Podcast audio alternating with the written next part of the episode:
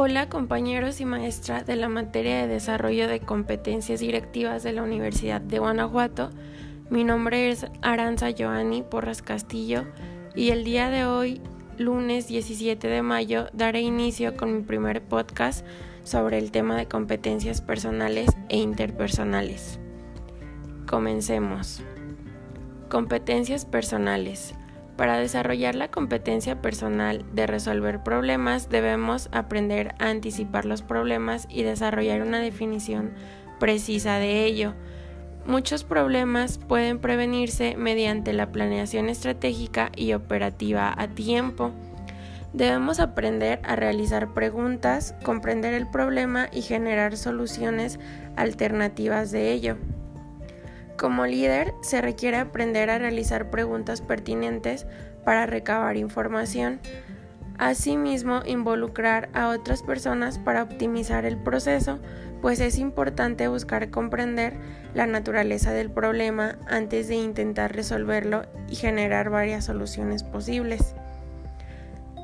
Es importante también aprender a tratar con los objetivos esenciales primero e identificar las barreras para la toma de decisiones, pues nos conviene tomar la decisión que es menor en forma rápida a fin de ganar tiempo para las decisiones más complicadas.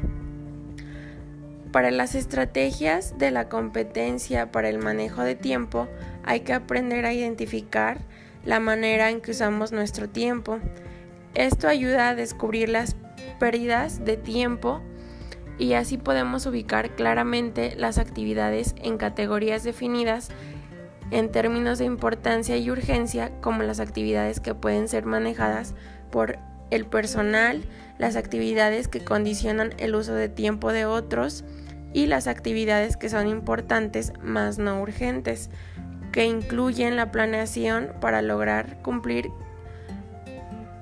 con lo, con lo que se requiere en tiempo y forma adecuada.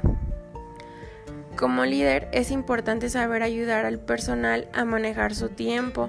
Las responsabilidades de liderazgo incluyen ayudar al personal a incrementar sus actividades para el manejo de tiempo, pues es importante asignar responsabilidades, autoridad y determinar la tarea para cada individuo más apropiado para ello que nos convenga y conocer los niveles de habilidades, capacidades, fortalezas y debilidades del personal al que se le va a asignar la responsabilidad determinada. Aquí se sugiere dedicar tiempo para conversar acerca de los intereses, experiencia y necesidad de desarrollo de la gente y al mismo tiempo observarles mientras ellos están trabajando.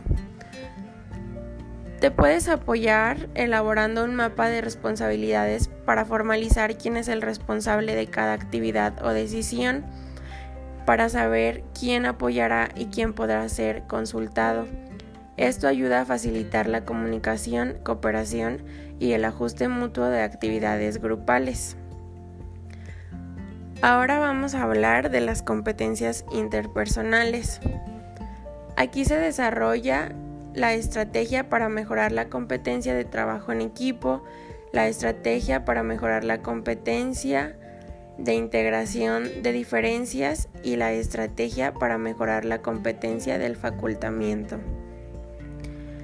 En las estrategias para mejorar la competencia de trabajo en equipo se debe maximizar la cantidad de esfuerzos de los miembros con relación a la tarea grupal. Este es un tema básicamente de motivación. Hay que seleccionar la composición del grupo. Debemos examinar las habilidades y capacidades de los miembros potenciales para así balancear las diferencias y similitudes a fin de representar variedad de perspectivas. En este sentido, el rol de líder es el rol de un consultor, facilitando la discusión de temas, resolviendo conflictos y ofreciendo guía y sugerencia para proceder más que proponer soluciones específicas.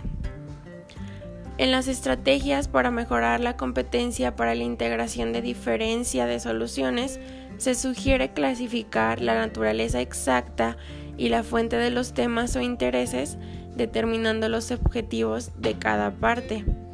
Si tú como líder enfrentas un conflicto de dos de tus colaboradores, se sugiere que tú inicies la discusión y escuches a cada parte, facilitando el que las partes escuchen.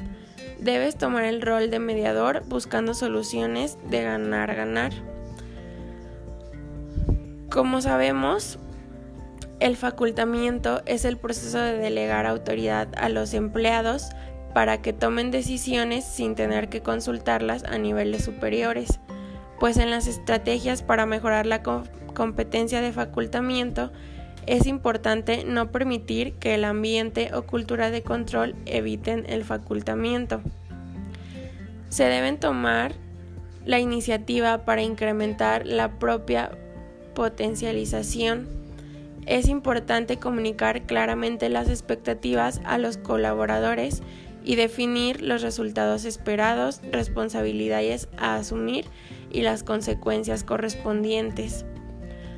Al desarrollar esta competencia es importante la habilidad del escuchar, efectuar contacto visual, adoptar una postura corporal abierta, considerar sentimientos y aplicar la comunicación empática.